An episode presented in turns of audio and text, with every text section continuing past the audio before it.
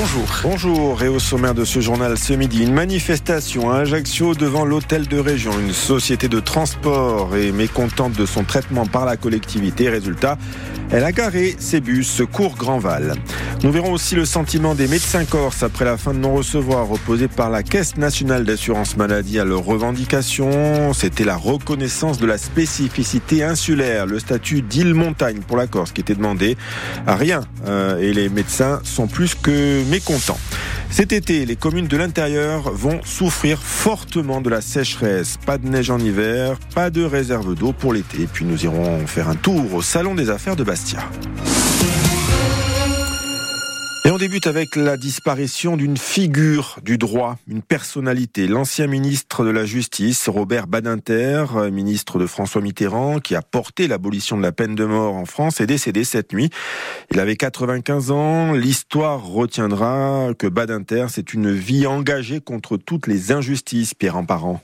Révolté par les erreurs judiciaires, Robert Badinter accepte en 77 de défendre le tueur d'enfants Patrick Henry, un procès médiatique au cours duquel il plaide contre la peine de mort au motif que la justice des hommes est faillible.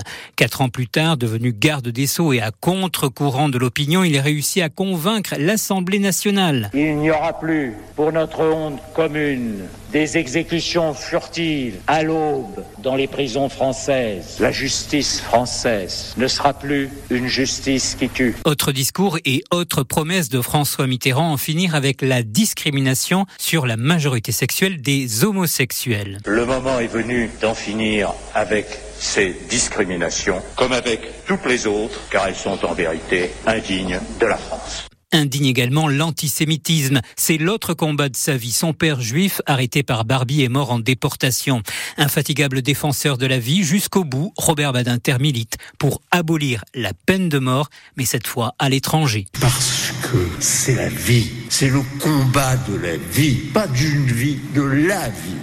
Oui, Robert Badinter défendait l'abolition universelle de la peine de mort à l'Assemblée nationale où il était invité encore en septembre 2021. Je vous le disais, une dizaine de bus garés devant l'hôtel de région à Ajaccio. La compagnie de transport Phoenix proteste contre des pénalités qui lui sont appliquées injustement, selon elle. Ses dirigeants demandent à être reçus par les services de la collectivité de Corse et menacent de suspendre les transports cet après-midi s'ils ne sont pas entendus.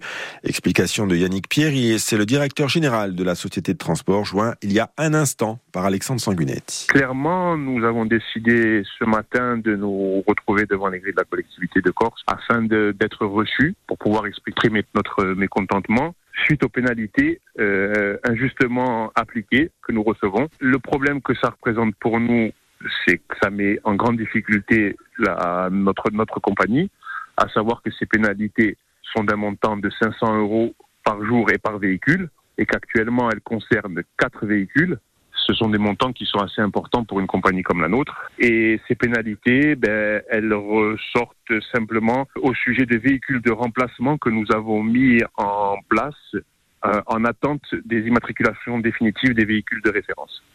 Oui, ça c'est d'un souci administratif en fin de compte.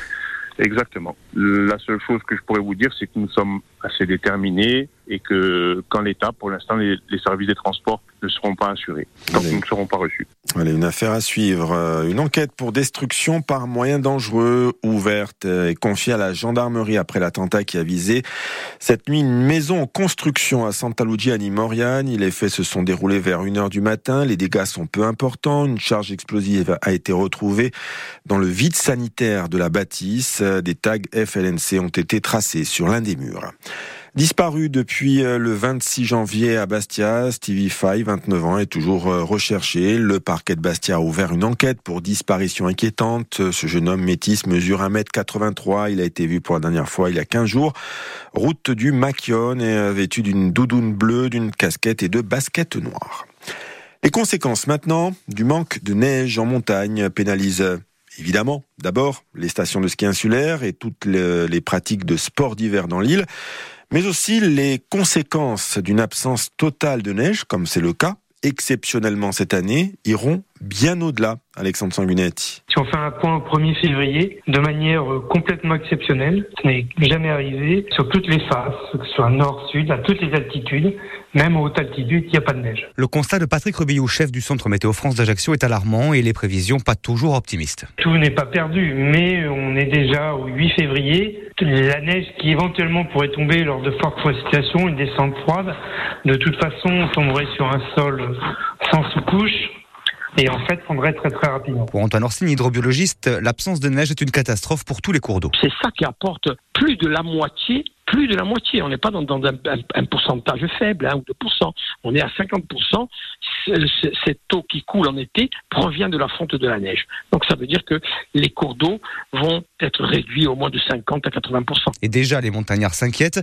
Le maire d'Asco n'a jamais vu la montagne, son château d'eau, comme il dit, comme ça, Bernard Franceschetti. En montagne, il n'y a pas de nappe. Donc euh, on puise directement sur les rivières et les, ruisseaux, qui eux-mêmes sont alimentés par, euh, bien sûr, la pluie mais éphémère la pluie. Par contre, la neige, euh, elle tient en montagne et elle nous amène jusqu'à la prochaine saison. Euh, s'il n'y en, a plus, ça va créer effectivement de, gros problèmes. Et la période d'étiage de basses eaux dans les fleuves pourrait durer cette année jusqu'à 7 mois. Ajaccio, habitants du quartier du Finozelo et représentants de la mairie se sont réunis hier dans la maison de quartier des Cannes pour la restitution, la restitution de la concertation publique sur le projet d'éco-quartier mené par la SPL Améder. Euh, il doit notamment euh, comporter 210 logements, 50 logements sociaux, un conservatoire de musique et d'art dramatique, ainsi que des espaces verts. L'écoquartier qui doit intégrer les principes du développement durable et avoir une empreinte écologique réduite va remplacer l'ancien collège du Finozé, le démoli il y a maintenant 10 ans. Hier soir, une quinzaine de riverains et plusieurs représentants de la mairie se sont donc euh, retrouvés, Léria Maria Monceau. C'est une démarche participative qui se veut vertueuse et doit avant tout améliorer le cadre de vie des habitants du quartier, selon la mairie. Et dans l'ensemble, le dispositif de concertation citoyenne est apprécié. Anthony, 38 ans, vit au Finouzé. J'ai trouvé la démarche en tout cas très intéressante de consulter les habitants du quartier avant de construire un éco-quartier pour, euh, pour recueillir autant leur vision en tout cas du quartier, leurs difficultés, mais aussi les avantages du quartier et aussi de recueillir les questions qui soulèvent en fait les principales préoccupations des habitants du quartier. Mais sur le fond, des désaccords ne tardent pas à émerger. Le parking provisoire qui est là, il, va disparaître. Il va disparaître ce parking. Et non, il sera en souterrain. Oui, mais c'est une place et demie par appartement plus 80 places publiques. Près 2-3 véhicules par appartement. Donc ça veut dire que les problèmes de stationnement ne seront pas réglés. Ça va empirer. Moi, votre projet, pour moi, il empire Pour Jimmy, qui habite lui aussi le quartier, le principal point de crispation est le stationnement. C'est vrai que mon problème dans ce projet, c'est le stationnement et la circulation dans la ville. Je pense que le projet euh, va avoir une incidence sur le quartier négative. La SPL a prévu une place et demie de parking par nouveau logement, 30 places pour le conservatoire et 80 places publiques, au motif que nous serons amenés dans le futur à réduire notre usage de la voiture en ville. Alexandre Farine, premier adjoint au maire d'Ajaccio. Nous, en tant que pouvoir public, nous devons anticiper, nous devons voir plus loin. Euh, aujourd'hui, euh, c'est à parti pris, le tout voiture, euh, c'est fini. Nous devons renforcer notre réseau de transport en commun. Ça fait partie du, du schéma de mobilité que la ville tend emprunté. Il en va de ce sens pour ce quartier également. La société publique local devrait désormais faire des ajustements basés sur les remontées des riverains. Ibou qui dit Boniva du enfin réunit les réserves naturelles et aires marines protégées qui constellent les bouches de Bonifacio, aussi bien côté Corse que côté Sarde, met en œuvre un programme de coopération transfrontalière labellisé par l'UNESCO Man and Biosphere. Cette super réserve permettra d'avancer sur des sujets concrets la sécurité de la navigation, l'intégration durable des activités humaines, la protection de la biodiversité. Euh, d'ailleurs, cette coopération consolidera le classement des boucs en ASPM, air spécialement protégé d'importance méditerranéenne. Explication de tout cela avec Jean-Michel Coulioli, euh, responsable de la réserve des boucs di Bonivadio, joint par Alexandre Sanguinetti. une des, recommandations qui est faite pour euh, la poursuite de notre label qui est évalué tous les six ans, c'est de, pouvoir justement travailler à cette échelle des boucs et de pouvoir euh, mettre en valeur tout le travail qui a été fait depuis des années, euh, puisqu'on a déjà beaucoup de choses qui ont été faites, et, d'essayer de bien évidemment comprendre le fonctionnement écologique des villes, euh, comprendre le fonctionnement écologique des boucs, qui se les boucs et, à l'ensemble de la Méditerranée nord-occidentale, hein, parce qu'on est à une position centrale, c'est une, les réserves que l'on met, les AMP que l'on met, ce sont des, des formidables banques qui envoient des, qui envoient des, des signaux et, et, du positif de la biodiversité qui produit beaucoup de choses pour, euh, pour l'ensemble de la Méditerranée occidentale. RCFM, l'invité de la rédaction.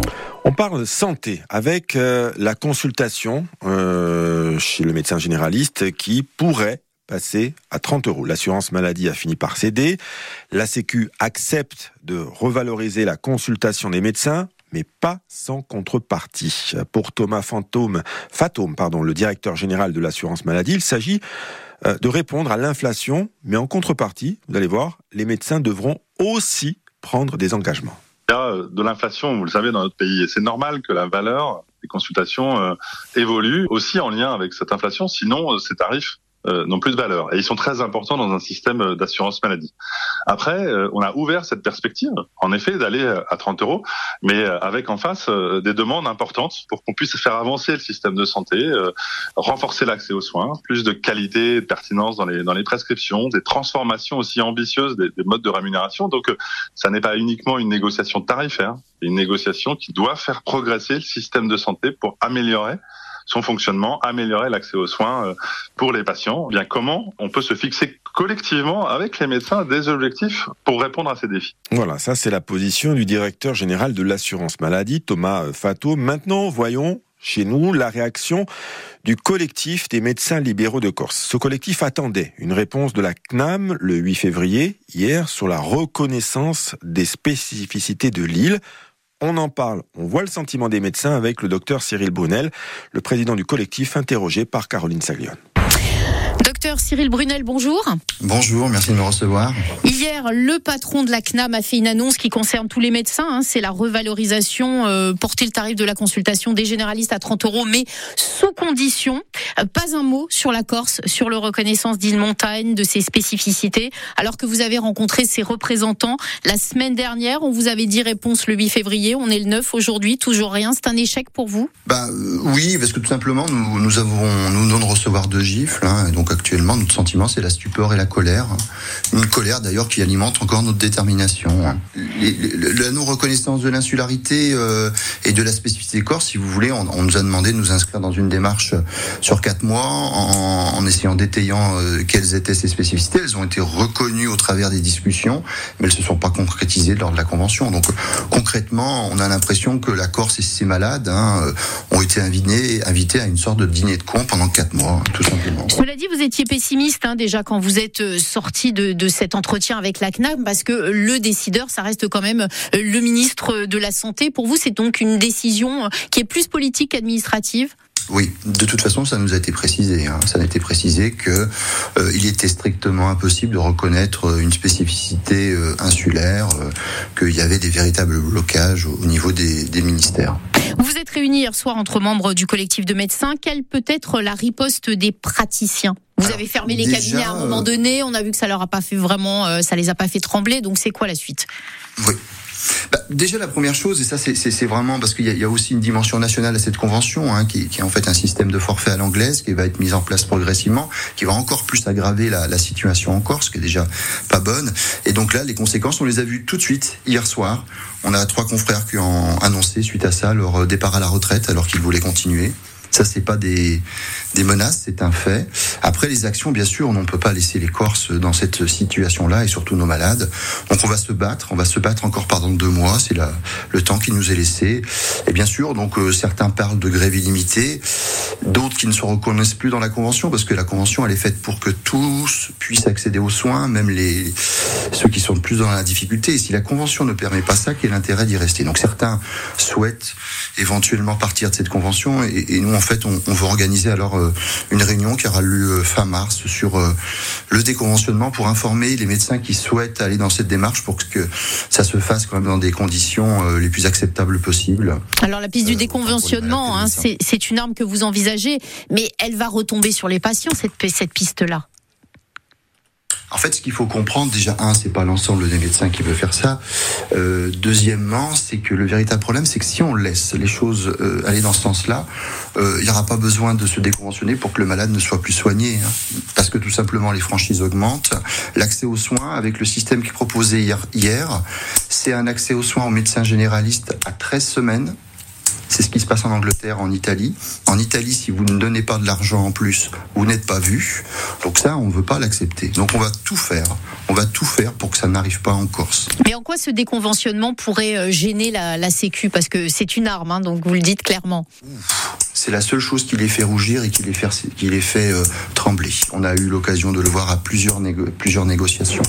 Ils savent que, en fait, ils on perd le lien de, de, de subordination, c'est-à-dire qu'en fait, on peut soigner le patient comme on veut. On n'est pas tenu à des objectifs et on ne prescrit pas un produit qui est moins cher mais moins efficace. C'est ça qu'on nous propose actuellement.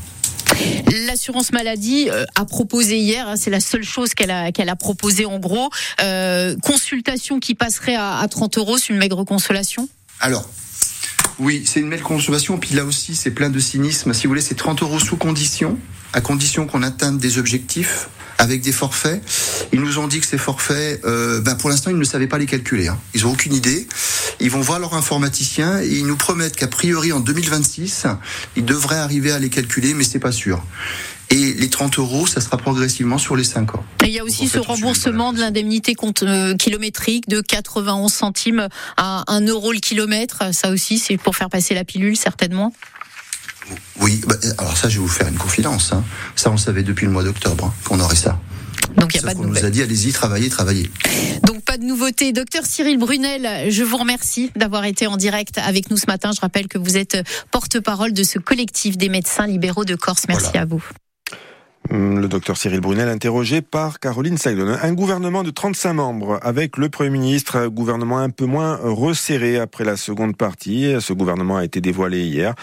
Euh, à noter l'entrée de l'ancienne rectrice Nicole Belloubet, ancienne ministre de la Justice également. Elle fait son entrée au ministère de l'Éducation nationale à la place d'Amélie Oudéa Castera.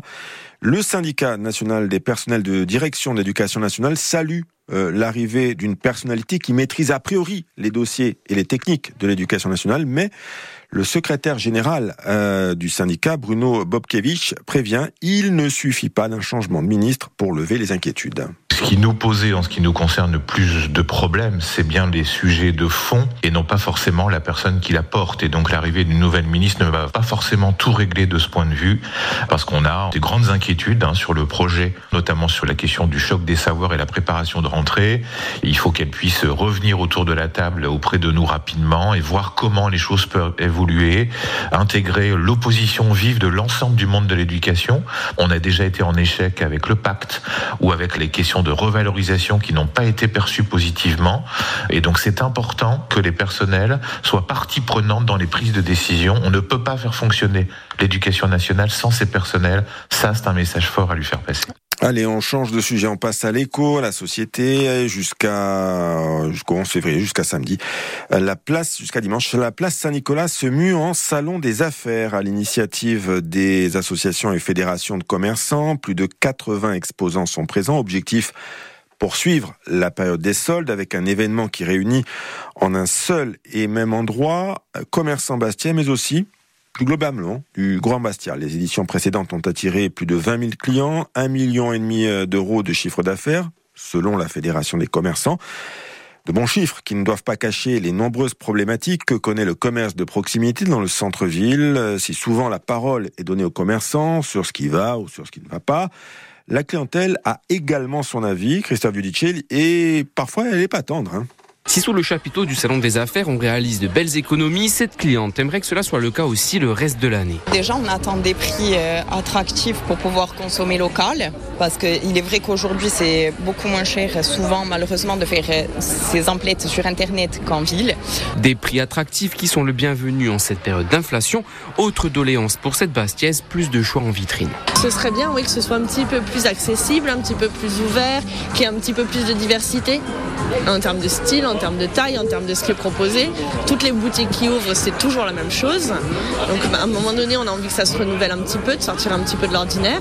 Et puis les clients interrogés posent la question de l'installation des grandes marques internationales. On trouve pas tout parce que par exemple il y a plusieurs euh, grandes enseignes qui se trouvent que sur Ajaccio donc effectivement ce serait bien que Bastia aussi euh, ait les mêmes enseignes. C'est vrai que c'est pas le plus important de descendre à Ajaccio plutôt que ce serait plus important de le prendre à Bastia je trouve. Des demandes auxquelles se rajoutent les problématiques de stationnement. C'est sûr qu'il faudrait beaucoup plus de places, euh, même des places gratuites parce que celles qui l'étaient maintenant sont devenues payantes. C'est plus simple par exemple d'aller euh, à la Rocade à Fouriani que de venir là pour se garer, c'est beaucoup plus simple. Les attentes de la clientèle sont bien connues, dispositifs, animations sont mises en place par la municipalité et les commerçants. Sont-ils suffisants? Reste désormais à trouver la bonne équation. Et le salon des affaires, c'est jusqu'au 11 février. À Ajaccio, le Run and Bike et le duathlon qui allie course et vélo étaient les rois. Euh, à Porticcio, le complexe Marina Vive a accueilli les championnats nationaux UNSS. Ce sont 500 collégiens et lycéens venus des quatre coins de l'Hexagone avec une même passion, une même envie, celle de se dépasser, avec une vingtaine d'équipes inscrites dans la catégorie sport partagé qui associe à la fois des sportifs valides et d'autres dits ayant un handicap pour le Hortoli. Oui, avec ou sans médaille autour du cou, ces sportifs en herbe ont couru et pédalé ensemble, des épreuves qu'ils ont vécues dans l'échange, explique Julia, éducatrice à l'IME, l'Institut médico-éducatif Les Pléiades de l'ADAPEI à Dax, dans les Landes. C'est une démarche euh, inclusive qui permet une expérience inoubliable pour les enfants, de diffuser les bonnes valeurs de la vie, de la cohésion, du partage et de vivre les cinq jours ensemble. Je crois que ça a ouvert l'esprit de, de tout le monde, autant des collégiens que des jeunes d'IME. Donc ça va être une chouette expérience qu'ils n'oublieront pas. Une expérience où les adolescents étaient préparés, ils ont appris à repousser leurs limites, ce qui a paru difficile à Lucas, 16 ans, élève de l'IME c'est Bah le vélo, la, la course. Ah bah oui, s'entraîner. Bah, on était en équipe. Son camarade Dylan a apprécié lui aussi ces moments de partage. Ben, je fais du sport avec les autres. Ben, on est, on est équipé comme d'hab. Sur la plage de la Vive, l'effort a été vécu de la même manière. Lucie du lycée Marguerite de Navarre à Lançon en Normandie sait que sa médaille d'or a été gagnée à deux. Euh, on a partagé les tâches. J'ai plus fait du vélo que courir parce que mon binôme était très très fort en course à pied. Euh, et vraiment, euh, j'étais impressionnée par les capacités qu'il a pu avoir sur euh, ce championnat et très contente d'avoir partagé ça avec eux aussi.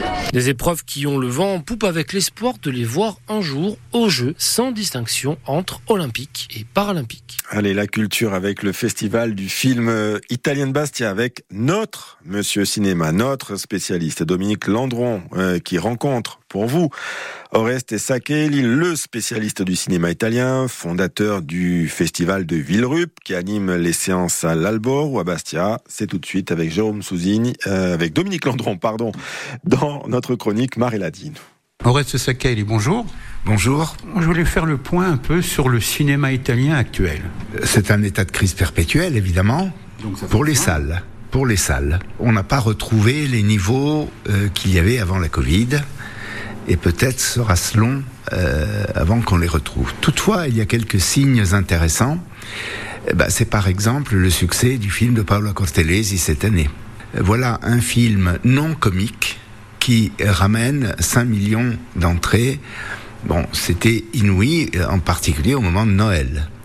C'est quand même la deuxième année consécutive que, euh, au moment de Noël, euh, ce sont deux ce sont des films qui ne sont pas euh, spécialement des comédies et parfois même des comédies un peu grasses, des ciné-panettone. Oui, voilà, oui, bon, disons d'un très haut niveau, même dans le comique, hein, euh, qui ont réalisé les meilleures recettes. Cette année, donc, le film C'è ancora domani et l'année dernière, Stranezza, la Stranezza de Roberto Andò qui était un très très beau film. Et cette année aussi, c'est un très beau film que Paolo Cortellesi nous donne. Est-ce le signe d'un renouveau? Je l'espérerais. Euh, bon, en tout cas, on voit aussi qu'il y a eu euh, le succès de Io Capitano. On voit, et on, Bastia s'en rend, euh, en témoigne, pardon, des femmes qui arrivent euh, ou qui viennent d'arriver dans le cinéma et qui, d'une certaine façon, ont tendance un petit peu à bousculer l'ordre établi, euh, masculin, tranquille, euh, voilà. On aura l'occasion peut-être plus tard de discuter de la puissance des séries italiennes.